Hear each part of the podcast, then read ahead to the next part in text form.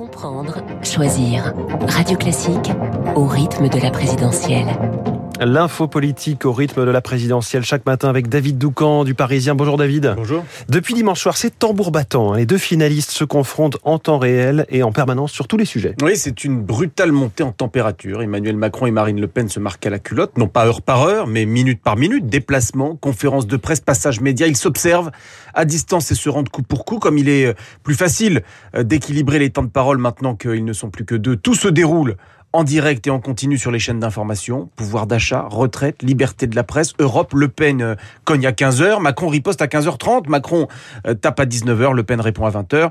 Ce n'est pas un remake de 2017, mais un nouveau match. Euh, il y a 5 ans, il y avait eu une sorte de temps mort dans les 48 heures qui avaient suivi le premier tour. Cette fois, les deux finalistes se sont lancés d'emblée dans un match à mort parce qu'il y a 5 ans, même ceux qui faisaient semblant d'avoir peur savaient que Le Pen ne gagnerait pas à la fin. Aujourd'hui, c'est différent. Macron à 10 points d'avance dans notre sondage Ipsos pour le Parisien, mais l'extrême droite à 45%, on n'avait jamais vu ça. Hum. Donc, qui sait? D'où la tentation chez les candidats, mais aussi dans la rue, d'où la tension, pardon, d'où la tension que l'on perçoit chez les candidats, mais aussi dans la rue. Meeting perturbé pour Macron à Strasbourg, comité d'accueil à Vernon euh, pour Le Pen et conférence de presse chahutée à Paris. On est passé sans transition euh, d'une campagne atone à une campagne euh, en ébullition. Et pourquoi ça, David? Parce que les Français au premier tour, ont clarifié le paysage politique.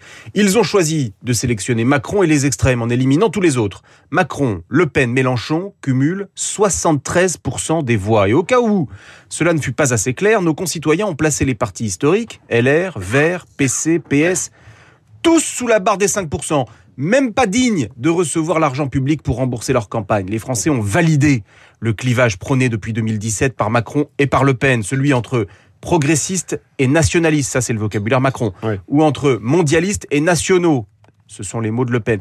L'ambiance est électrique dans le pays. Depuis dimanche, on le perçoit tous pour une raison simple. De quoi parle-t-on?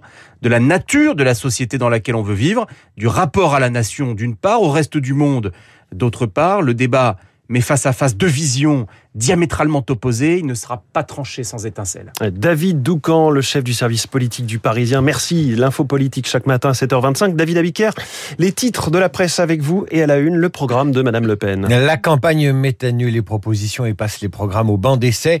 Et ce matin, celui de Madame Le Pen ne convainc pas les journaux. Les dangers d'un programme, titre les échos. Comment Marine Le Pen menace l'état de droit, c'est la une du monde. Le Pen et les libertés, mon œil, choisit Libération pour qui le programme de la candidate est une négation de l'état de droit. Le Parisien aujourd'hui en France publie lui le résultat d'un sondage, on vient de le citer, qui donne 55% au président sortant au second tour.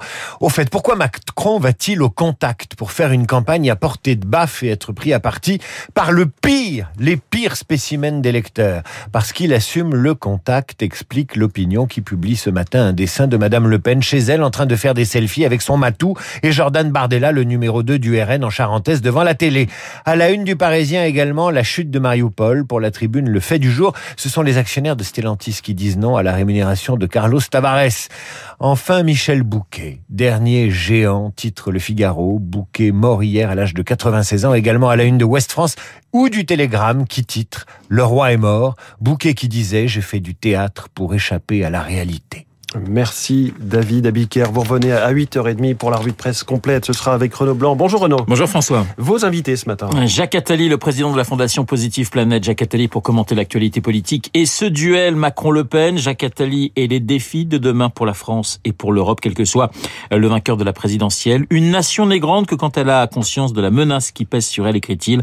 Mon invité, 8h15 dans le studio de Radio Classique. Une demi-heure plus tard, vous retrouverez Guillaume Durand, Guillaume et Franz-Olivier Gisbert, Monsieur Fogg et la campagne d'entre les deux tours.